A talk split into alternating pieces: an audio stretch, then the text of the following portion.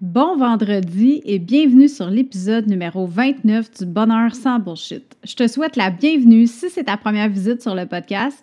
Puis si tu aimes l'épisode d'aujourd'hui, assure-toi de t'inscrire au podcast pour pouvoir avoir facilement accès au prochain épisode. Le Bonheur sans bullshit, c'est un rendez-vous hebdomadaire pendant lequel je te jase de bonheur tout simplement. Ce qui est le fun avec le sujet du bonheur, c'est qu'il n'y a jamais vraiment de fin tu peux pas faire le tour du sujet rapidement parce que des versions du bonheur, il y en a un shitload. Ton bonheur à toi va être différent de celui de ta voisine, de tes parents, de ta tante préf, de tes enfants. Bref, le bonheur, c'est personnel, puis il va être impacté par toutes les variables que tu vas lui présenter dans ta vie et que la vie aussi va t'envoyer à tous les jours.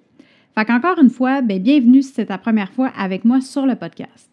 Si ce n'est pas ta première fois, ben merci fois mille de partager ce beau moment-là avec moi à toutes les semaines, puis de m'aider aussi à faire du bonheur sans bullshit un mouvement aussi tripant qui grandit de jour en jour.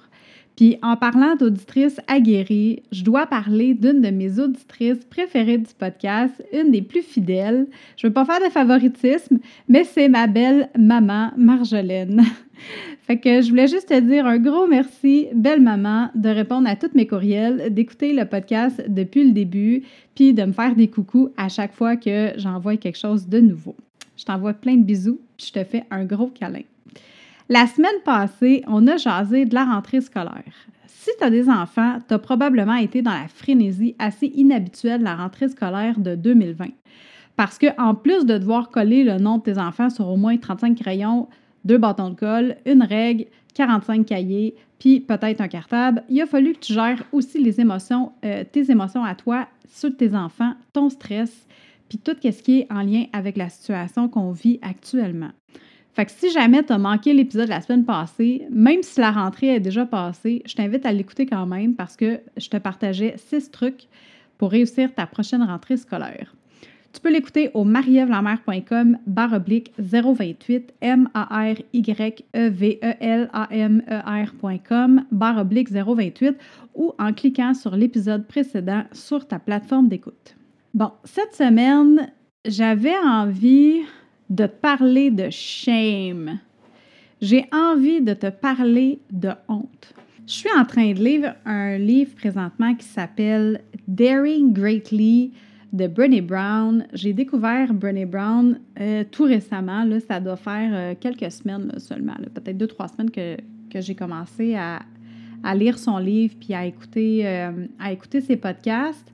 Je l'ai trouvé parce que je, regardais dans le fond sur Amazon. J'ai commandé dans son livre sur Amazon. Je l'ai trouvé parce que j'écoutais un podcast, je me rappelle pas lequel, mais j'écoutais un podcast, puis dans le, podcast, ben, l'hôtesse du podcast parle de Brené Brown, puis de son livre, de ses livres en fait qu'elle a écrit.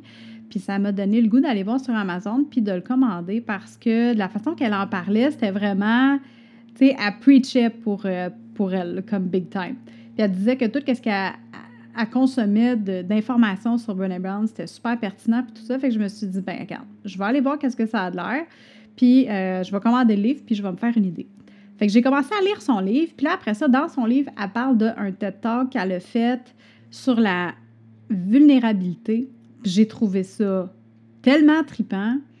Puis là, dans le chapitre où est-ce que je suis rendue dans son livre, en passant, je vais mettre le, le lien de Amazon dans les notes de l'épisode. Euh, c'est vraiment, si tu aimes ça, les livres de développement personnel, je pense que c'est un livre que tu te dois absolument lire. C'est tellement pertinent qu'est-ce qu'elle écrit. Puis j'aime beaucoup sa façon d'écrire aussi. Des fois, les livres de développement personnel, c'est pas toujours le fun. Ben, c'est pas que c'est pas le fun, mais ça peut venir assez plate rapidement. Puis, euh, tu sais, j'en ai, fini un, il pas longtemps, de euh, Gabrielle Bernstein. Euh, puis, tu sais, je la trouve super inspirante, cette femme-là, mais son style d'écriture me rejoint un petit peu moins. Euh, des fois, j'avais de la misère à garder. Autant que qu'est-ce qu'elle disait, c'était super pertinent, puis c'était super intéressant, mais j'avais de la, difficulté à garder l'intérêt en lisant. Tu sais, moi, je suis un peu TDA, fait que quand je lis quelque chose, pour que je réussisse à garder le focus, faut vraiment que, je le, que ça vienne me chercher puis que le style d'écriture soit le fun, que ce soit comme un page turner. Euh, puis euh, bref, tout ça pour dire que Brené Brown, jusqu'à date, son livre, je l'adore. J'aime beaucoup sa façon d'écrire, sa façon de verbaliser toute l'information qu'elle nous donne. C'est vraiment trippant. Puis où est-ce que je suis rendue dans le, le chapitre, où est-ce que je suis rendue? Elle parle justement de honte, puis ça m'a tellement, c'est tellement venu me chercher, puis ça m'a tellement parlé, puis fait comprendre des choses que j'avais envie de te le partager. Parce que la honte, c'est quelque chose que tout le monde vit. Puis c'est aussi quelque chose qui a une incidence directe sur ton bonheur intérieur. Tu sais, quand on se retrouve dans une situation qui nous fait sentir mal dans notre dedans, ben ça peut être un paquet d'affaires. Ça peut être de la honte, mais ça peut aussi être de la culpabilité, ça peut être de l'humiliation ou même de l'embarras. Les quatre feelings ne sont pas particulièrement agréables, mais chacun, chacun va avoir un impact différent sur ta vie. Dans les prochaines minutes, on va voir la différence entre euh, ces quatre sentiments-là, puis comment est-ce qu'ils peuvent impacter ton bonheur, ton estime et tes relations. On part ça. Bienvenue sur le Bonheur sans Bullshit, le podcast qui t'amène à te questionner sur ton épanouissement, qui te challenge dans tes valeurs et qui te guide pour trouver ta voie et prendre le contrôle de ta destinée pour enfin vivre la vie dont tu rêves. Mon nom est Marie-Ève Lamère. Je suis passionnée par le bonheur et l'évolution individuelle. À chaque épisode, je te partage mes meilleurs trucs, mes opinions, mes bonnes et moins bonnes expériences de vie qui m'ont permis d'atteindre mon bonheur sans bullshit.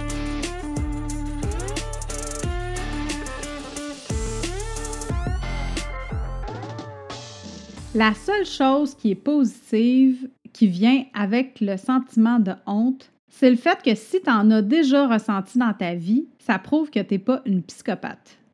Parce que pour ressentir de la honte, ben, tu dois avoir la capacité de ressentir aussi de l'empathie. Malheureusement, la liste de bienfaits de la honte s'arrête drette là.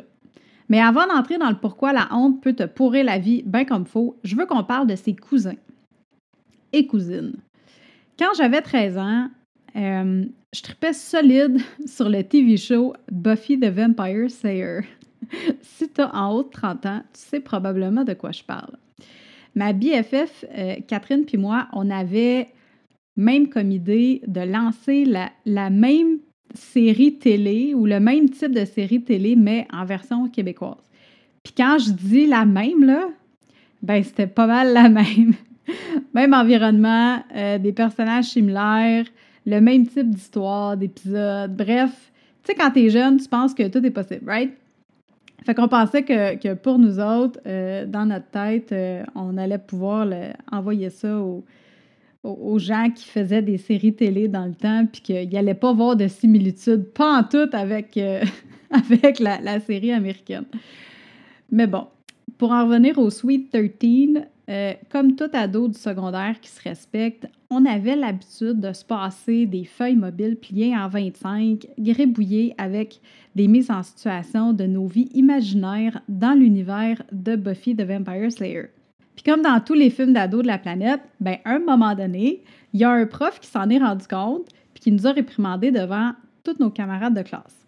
On a quand même été chanceuse parce que le prof nous a pas demandé de lire le message à haute voix, mais ça reste qu'on s'est quand même senti petite dans nos shorts, puis on a tranquillement glissé un peu plus sur nos chaises en cachant notre face puis en rougissant fois mille. Ça, c'est de l'embarras. Le sentiment qu'on a vécu à ce moment-là, c'était de l'embarras pur et dur. C'est pas dangereux pour ta vie, c'est pas dangereux pour ton estime de toi. Ça peut à la limite être drôle, puis ça fait des bonnes histoires à raconter. Le deuxième sentiment que je veux te parler, c'est l'humiliation.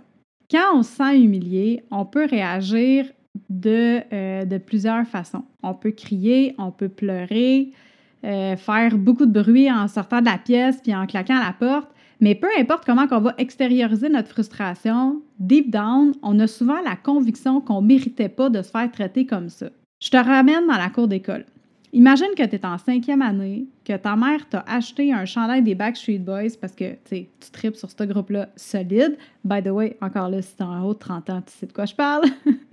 Quoique, ils sont encore, euh, sont encore actifs. C'est un des boys bands qui a toffé le plus longtemps, sinon le boys band qui a toffé, je pense, le plus longtemps de l'histoire. Euh, mais bon. Puis là, pour revenir à l'histoire de l'école, quand tu arrives le lendemain matin dans la cour, tu portes ton chandail fièrement, puis tu as hâte de le montrer à ta meilleure chum. L'affaire, c'est qu'il n'y a pas juste du monde qui sont. Euh, il n'y a pas juste des gens qui sont gentils à cet âge-là. Puis ça se trouve que la gang de hot de l'école n'aime pas les Backstreet Boys. En tout cas, peut-être qu'ils aiment, mais ils veulent pas le laisser paraître parce que aimer les Backstreet Boys, c'est pas cool.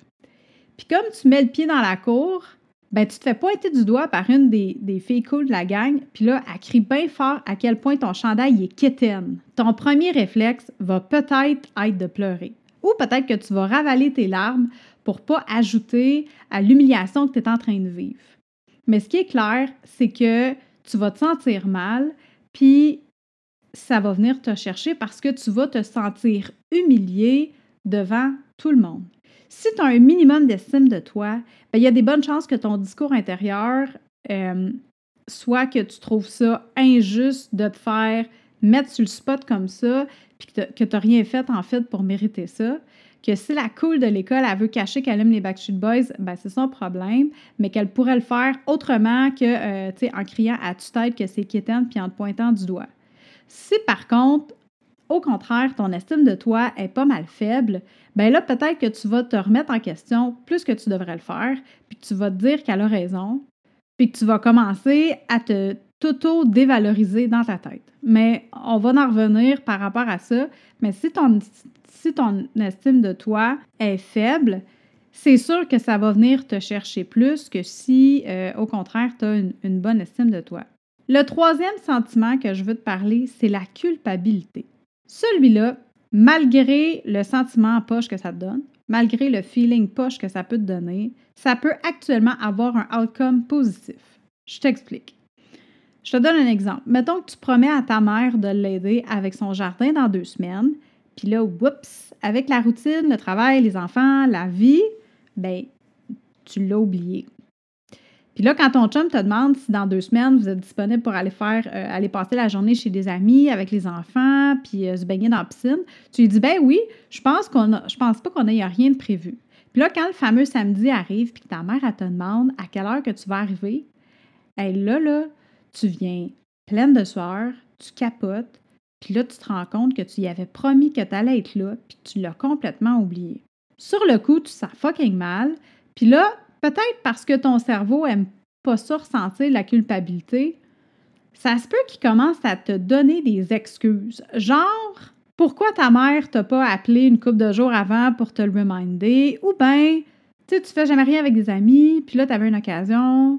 Tu sais, c'est pas grave, dans le fond, le jardin, il peut même attendre une journée de plus au dimanche. L'affaire, c'est que ça, c'est un mécanisme de défense parce que se sentir coupable, c'est jamais le fun, c'est jamais agréable, puis tu te sens comme une merde. Mais la bonne nouvelle, c'est que si tu es du genre à vouloir suivre des bonnes valeurs, ça se peut que cette situation-là, puis toutes les autres qui vont te sentir, qui vont te faire sentir coupable dans ta vie, vont engendrer des changements au niveau de ton comportement. Que peut-être que la prochaine fois que tu vas mettre une, que quelqu'un va te demander quelque chose, tu vas mettre une note dans ton agenda ou un reminder dans ton téléphone pour pas que ça réarrive. La culpabilité, c'est pas le fun, mais ça peut amener un changement parce qu'en bout de ligne, tu es responsable de tes actes.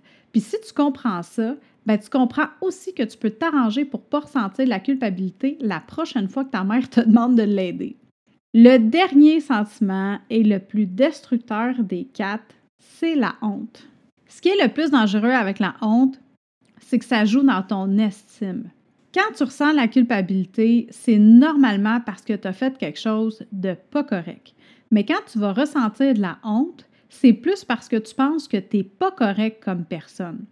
C'est ton intégrité qui est attaquée et non tes comportements. Dans toutes les mises en situation que je t'ai mentionnées, chaque sentiment aurait pu être remplacé par de la honte. Puis c'est là que ça devient problématique.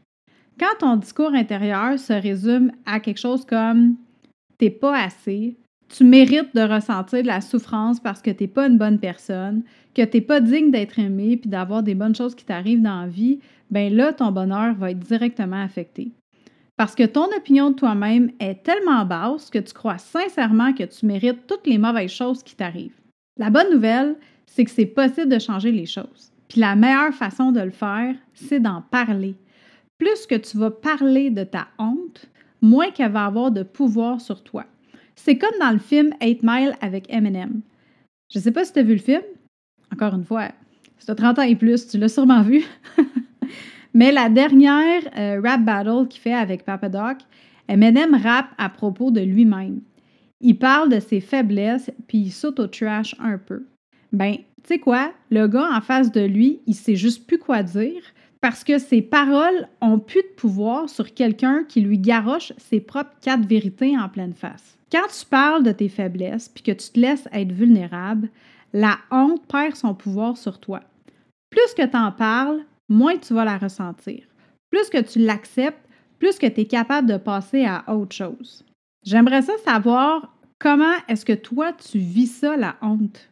Est-ce que tu trouves ça euh, facile d'en parler puis de montrer ta vulnérabilité ou est-ce qu'au contraire, c'est comme une grosse bébête noire puis tu t'en sauves la minute que tu peux? Réponds-moi donc au podcast à commercial ou viens me rejoindre sur Instagram, envoie-moi un DM au arrobas Marie-Ève underscore la mère, M-A-R-Y-E-V-E e underscore L-A-M-E-R. J'ai vraiment envie de savoir comment est-ce que toi tu gères ça, la honte. Si tu as aimé l'épisode d'aujourd'hui, je t'invite à me laisser un avis sur iTunes avec des petites étoiles puis à y laisser un commentaire. Ça va être euh, vraiment apprécié. Ça va m'aider à continuer de faire grandir le podcast. Puis je vais te faire un shout-out dans un des prochains épisodes du podcast pour te remercier. Sur ce, je te souhaite une super de belle semaine, puis on se parle bientôt. Hey, bye là!